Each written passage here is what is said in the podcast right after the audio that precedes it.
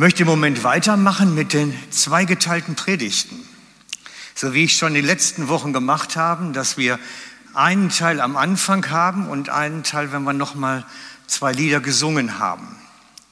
Das hat den Hintergedanken, dass ich euch beim ersten Teil wie so Background-Infos gebe.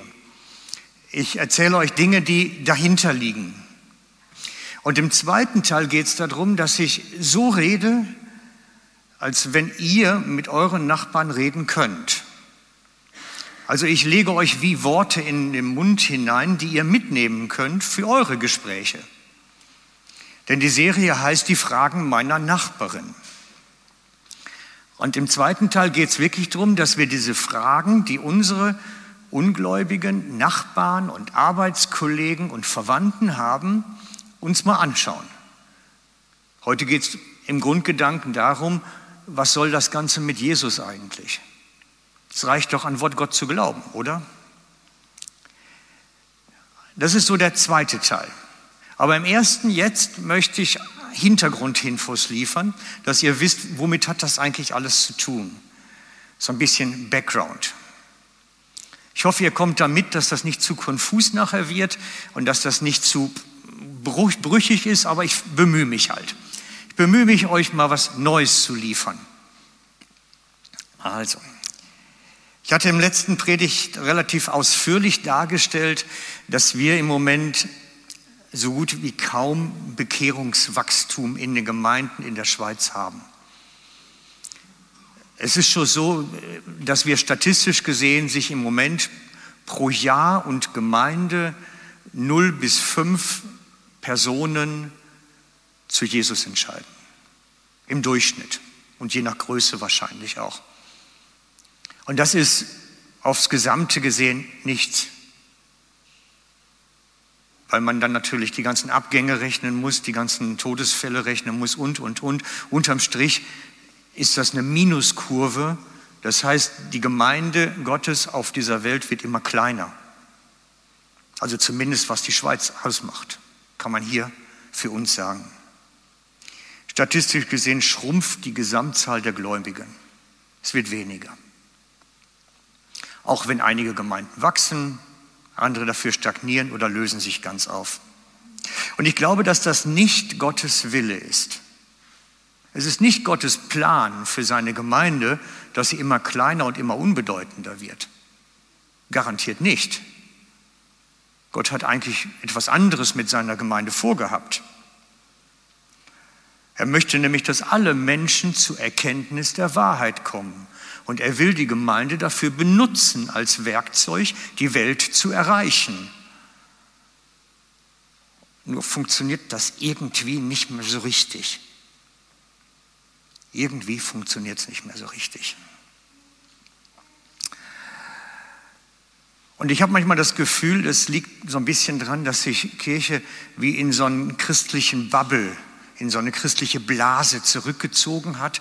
Wir haben unsere Sprache, wir haben unser Beziehungsnetzwerk, wir haben unsere Angebote, wir sind hier drin und die Welt ist da draußen. Wir sind hier drin und die Welt ist da draußen. Aber halt, hat Jesus denn nicht gesagt, geht in alle Welt? Müsste sich Gemeinde nicht eigentlich in die Welt hinein bewegen, um die Welt zu erreichen. Es gibt einen amerikanischen Pastor, der recht bekannt ist, der hat das irgendwann erkannt als Problem, schon lange vor mir, und hat das dann praktisch umgesetzt. Ich habe ihn kennengelernt, wir haben darüber geredet, heißt Irvin McManus, ich habe ihn in Zürich mal getroffen und er hat erzählt von seiner Gemeinde und was er getan hat, um seine Gemeinde wieder aus diesem christlichen Bubble, aus dieser Blase, in der er sich bewegt, rauszuholen und in die Welt hineinzuführen, damit die Gemeinde in der Welt ist. Und er ist ein Radikaler. Er hat das dann so gemacht, dass, sie, dass er das Gebäude verkauft hat, das sie besaßen eine keine kleine Gemeinde, ein paar tausend Mitglieder und, und Besucher am Sonntag. Er hat also sein Gebäude verkauft und sich bei einer großen Disco eingemietet. hat dann den Disco-Besitzer gesagt, wir kommen sonntags morgens, 10 Uhr Gottesdienst, wie bei uns sonst auch. Und wenn du am Abend dann irgendwelche Bierleichen hast, die unterm Tisch noch liegen, dann lass sie bitte liegen. Die sollen im Himmel wieder aufwachsen, aufwachen. Und das hat es dann wirklich nachher auch gegeben. Dass dann Leute wie scheinbar den Abend dann so volllaufen lassen haben, dass sie unterm Tisch gelegen haben und der Wirt hat sie einfach liegen lassen und die sind morgens mitten im Gottesdienst dann wieder aufgewacht. War eine Symbiose, die hat lange Zeit gut funktioniert, war wirklich werbewirksam. Das war die Gemeinde in der Disco. Es war sehr werbewirksam. Ähm, es kam nur dann zu einer schwierigen Phase, als der Besitzer der Disco angefangen hat, umzudekorieren. Er hat sich dann überlegt, wir müssen eine neue Deko machen und hat dann riesige Buddha-Statuen aufgestellt. So mindestens zwei Meter große goldene Buddha-Statuen überall in der Disco. Und die kommen da morgens dann rein und sehen diese Statuen und haben sich gefragt, was machen wir denn jetzt? Sollen wir ausfallen lassen, den Gottesdienst, oder was sollen wir machen? Nein, hat er gesagt, wir sind gerufen, Gemeinde in der Welt zu sein. Und dann müssen wir lernen, das zu ertragen. Und sie haben das unkommentiert einfach stehen lassen und haben ihren Gottesdienst mitten in diesen Buddha-Statuen nachher gefeiert. Ich weiß nicht, ob euch das was machen wird, wie ihr damit zurechtkämt, wenn jetzt hier plötzlich irgendwelche solche Sachen stehen würden. Das, das, das kommt nicht gut in unserem Herzen. Das kann doch nicht sein. So kann man doch keinen Gottesdienst feiern. Das ist nicht andächtig. Ja, aber wenn wir Gottesdienst in der Welt feiern, fordert das schon manchmal uns heraus. Ich habe das noch gedacht, als wir angefangen haben, Gottesdienst im Wald zu machen. Da haben einige mir gesagt, anfangs Covid, da kommen wir auf keinen Fall, weil da können wir nicht richtig Gott anbeten. Wir brauchen die Kapelle dafür. Ja, so ein bisschen kann ich es verstehen, aber ich kann auch Gott loben im Wald. Stört mich nicht. Und wir mussten dann ja nachher ausweichen noch auf die Pizzeria. Wir haben dann Pizzagottesdienste gemacht. Ich weiß nicht, ob ihr euch erinnert. Und das war für mich auch so ein Stück weit, wir machen mal Gemeinde in der Welt in der Pizzeria, ein Gottesdienst mit Livestream aus der Pizzeria. Für mich war das toll. Es war ein richtiger Aufsteller. So mal einen Gottesdienst feiern, da, wo man sonst Bier trinkt, Pizza isst. Warum nicht? Warum nicht? Gott hat gesagt, geht in alle Welt. Und die Welt beginnt hinter der Haustür, direkt dahinter. Ihr braucht keine Angst haben. Ich werde die Kapelle nicht verkaufen. Ne? Also ganz sicher nicht, weil sie ist wichtig für uns. Und äh, ich bin sehr dankbar, dass Welli damals, unser, unser Stammvater der Gemeinde, dafür gesorgt hat, dass die zum Stehen kommt hier. Er ist letztlich der Schöpfer dieser Kapelle. Und da bin ich dankbar für, dass er uns dieses Erbe auch hinterlassen hat, wirklich. Aber trotzdem müssen wir lernen, nicht nur drinnen zu sein, wo wir diesen geschützten Rahmen zu haben, sondern auch den Schritt vor die Tür zu treten und Gottesdienst da feiern zu können, wo die Menschen sind. Das fordert uns, glaubt's mir. Ich habe vor einigen Jahren eine Einladung gehabt, das ist jetzt schon 15 Jahre her, glaube ich, eine Einladung gehabt auf einer Motorradmesse, so eine Ausstellung für Motorräder am Sonntagmorgen einen Motorradgottesdienst zu machen. Ich hatte noch nie einen Motorradgottesdienst gemacht und ich wusste auch bei der Anfrage nicht, dass sie den haben müssten, um überhaupt eröffnen zu dürfen. Sonst hätten die am Sonntag gar nicht die Messe eröffnen dürfen. Also habe ich gesagt, ja gerne, habe ich noch nie gemacht, aber gerne mache ich Motorradmesse. Ähm, aber es ist blöd, wisst ihr, wenn man so als Redner dann auf einer kleinen Bühne steht und es interessiert sich kein Mensch für das, was du sagst. Keiner. Da blieb keiner stehen, der hatte keine Aufmerksamkeit, nichts. Ich war wie so ein Fremdkörper da plötzlich drin. Es hatte mehrere Gründe. A, erwartet man das da nicht? Und B, Ich hatte auch gar keine Message für die. Ich hatte keine Worte für die. Ich war nicht geübt darin, mit diesem Publikum zu reden oder denen irgendwas zu bringen, was, sie, was relevant ist für die. Aber leider habe ich das erst gemerkt, als ich auf der Bühne stand, habe ich mich gefragt, was hast du da eigentlich vorbereitet? Das passt überhaupt nicht. Es ist ungefähr so, wisst ihr, es ist mir auch schon mal passiert, dass man eingeladen ist zu einem Anlass und man kommt dann im Anzug und Krawatte und Gilet und allem schickimicki und kommt in den Saal rein und alle sitzen da mit Jeans und T-Shirt. Ist mir auch schon passiert. Und so ähnlich habe ich mich da auch gefühlt. Man ist einfach falsch. Man ist einfach falsch dann an dem Moment. Die Frage ist, lassen wir uns in die Welt hinein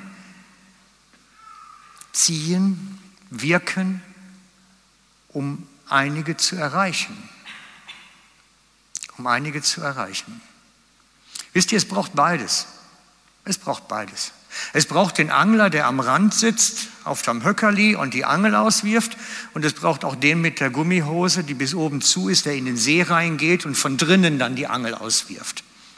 Und ich glaube, wir sind gerufen in Apostelgeschichte 16, dass wir in den See gehen sollen.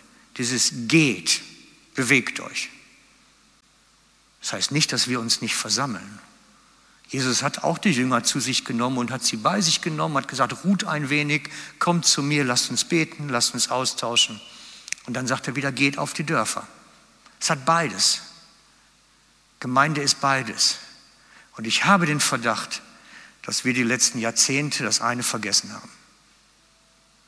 Ich habe den Verdacht, dass wir das vergessen haben oder uns nicht wirklich Gedanken darum gemacht haben, ernsthaft wie man in die Welt geht und Botschaft bringt und etwas macht und wirkt.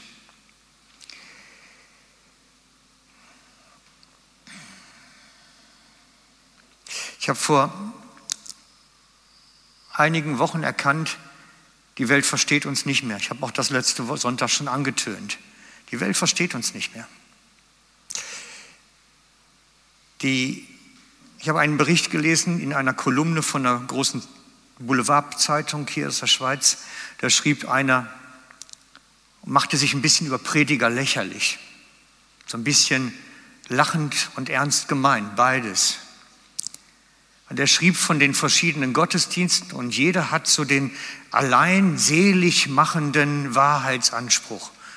Ne? Er schrieb keine Namen dabei, aber es war leicht rauszulesen, dass er einmal von der Gemeinde redet und dann von der und dann geht er vielleicht noch in eine katholische Kirche und alle haben diesen allein selig machenden Wahrheitsanspruch. Und man geht nach Hause und ist völlig verwirrt nach einem vierten verschiedenen Besuch, weil man denkt, ja, und was stimmt jetzt? Und das ist die Frage, die man sich stellt, wenn man auf der Bühne bei einer Motorradmesse steht die man beim Pizzagottesdienst mal hat, wenn da plötzlich Besucher kommen. Warum sollen die mir glauben, dass das stimmt, was ich sage?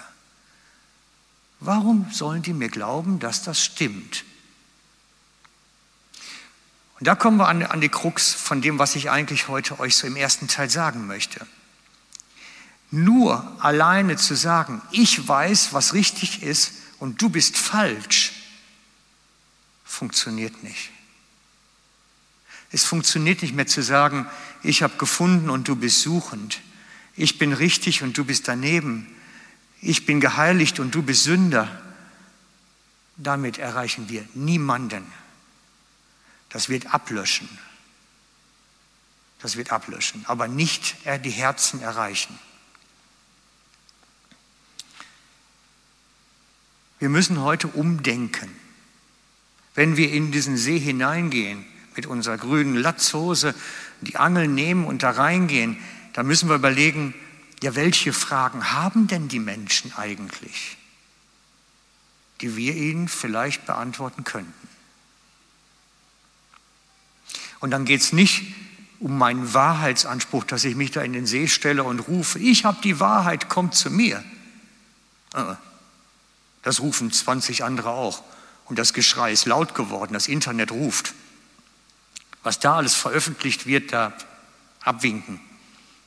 Nein, wir sind in einer Situation, die neu ist. Kirche hat nicht mehr ihren Wahrheitsanspruch. Da gibt es genug andere auch noch.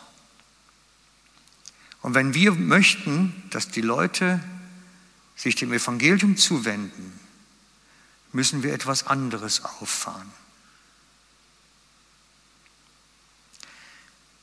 Und jetzt kommen wir in die Schrift rein. Denn die ganze Geschichte hat sich schon einmal genauso zugetragen. Ich nehme euch mal mit, ihr habt ein bisschen Bibelkunde schon gehabt, ihr wisst das alles, weil ihr ab und zu da reinlest. Paulus Missionsreise. Paulus Missionsreise, erste Missionsreise, ist er durch die galatischen Städte gegangen und hat in den Synagogen den griechischen Juden das Evangelium gebracht. Er ist zu den Juden gegangen, in die Synagogen, aber halt nicht zu den israelitischen Juden, sondern zu denen in der Diaspora, in der Verbannung in Griechenland ist er in die Synagoge gegangen und hat den Juden, den Juden Jesus, den Messias gebracht. Das war die Strategie des Paulus. Er ist in die Synagoge gegangen, hat den Juden Christus, den Messias, gebracht. Und dann geht er die zweite Missionsreise los und fängt wieder so an. In die Synagoge, zu den Juden, Messias verkünde. Und dann kommt der Bruch.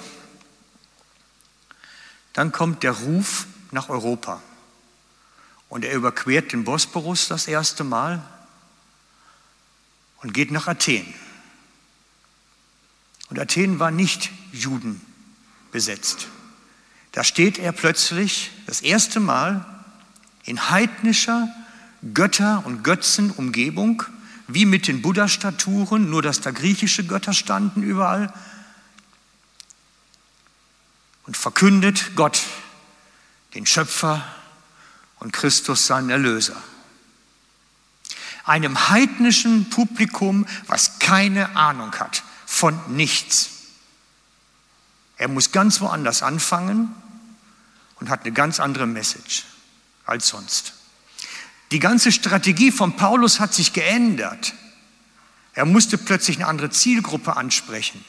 Er stellt fest, ich bin in der Welt, die hören das nicht und verstehen das nicht, was ich sonst sagen werde. Und muss das erste Mal vor wirklichen Heiden predigen. Und der Erfolg ist sehr mäßig.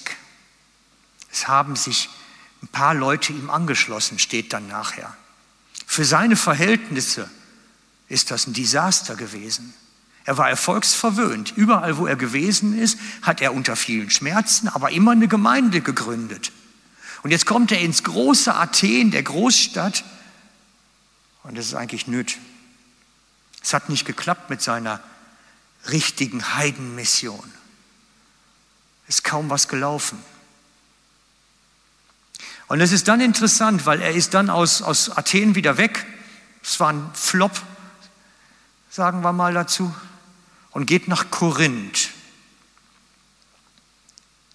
Und dann steht Folgendes geschrieben. Gibst du uns mal den Text? Und ich war bei euch in Schwachheit, mit Furcht und in vielem Zittern. Und meine Rede und meine Predigt bestand nicht in überredenden Worten der Weisheit, sondern in Erweisung des Geistes und der Kraft, damit euer Glaube nicht auf Menschenweisheit, sondern auf Gottes Kraft oder Kraftwirkungen beruhe. Wir sehen, dass Paulus, lass mal ruhig stehen den Text noch einen Moment, dass Paulus wie einen Strategiewechsel vorgenommen hat. Er hat vorher immer zu den Juden hin und hat ihnen erklärt, Christus ist der Messias und hat sie überzeugt, dass das die Wahrheit war. Und jetzt kommt er und plötzlich ist er ängstlich, zittert, verzagt. Das erste Mal, dass das von ihm so steht. Und sagt, Es hat keinen Wert. Ich, ich versuche es gar nicht, sie zu überreden, sondern sie sollen glauben, weil Gottes Kraft sichtbar wird. Deswegen sollen sie glauben. Und wenn ich in mein Leben hineinschaue, dann sind die Momente, wo ich Gottes Kraft erfahren habe, entweder weil ich es gesehen habe oder weil ich es bei mir selber erlebt habe, die, die nachher in den Krisen wirklich verhebbe, die halten. Dann kann man da stehen, auch wenn ich es nicht mehr verstehe, aber ich habe Gott erlebt. Seine Liebe und Zuneigung habe ich erlebt. Deswegen kann ich auch glauben, wenn ich nicht verstehe, wenn plötzlich mir alles entgegensteht, weil ich weiß, er ist da und er wirkt und hat die Kraft. Für mich ist das ein Schlüssel des Evangelisationsverständnisses, dass Paulus vom Überschnörre wechselt zum Gottes Kraft bringen.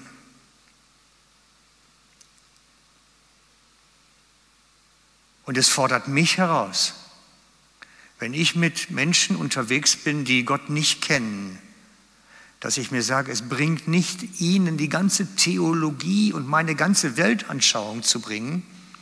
Sie müssen Gott erleben. Das ist der zentrale Punkt. Sie müssen Gott erleben. Nur dann hat das wirklich Bestand. Und dann habe ich nicht die alleinselig machende Wahrheit, sondern ich bringe ihnen den lebendigen Gott. Dann habe ich nicht die alleinselig machende Wahrheit, die jede Religion oder jede Kirche für sich beansprucht, sondern ich bringe dieser Person den lebendigen Gott, weil er es erfahren kann.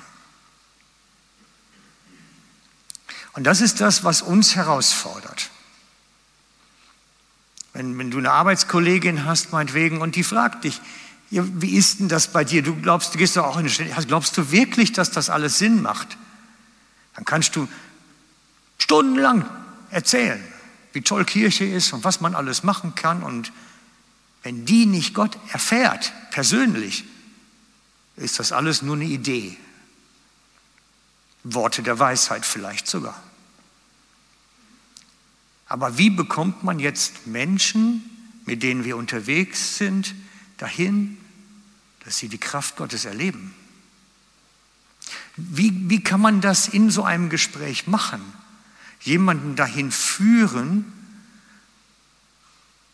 Gottes Kraft zu erleben und zu suchen. Das mache ich im zweiten Teil meiner Predigt. Da zeige ich euch, wenn so ein Gespräch mit der Nachbarin ist, zeige ich euch, wie man darauf eingehen kann, auf diesen Punkt. Wie kann ich im Gespräch mit meiner Nachbarin sie dahin führen, gedanklich, inhaltlich, dass sie sich aufmacht, diesen lebendigen Gott zu suchen. Ich gebe euch ein Beispiel, das ist nicht, ihr müsst das nicht nachmachen, aber ich gebe euch ein Beispiel, wie ich es machen würde.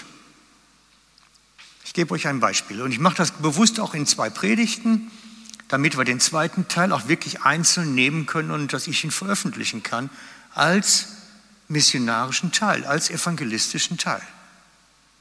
Dass ich ihn den Leuten, mit denen ich unterwegs bin, zuschicken kann. Guck mal, wenn du die Frage hast, hör dir das mal an. Also, wir machen gleich das Setting mit der Nachbarin.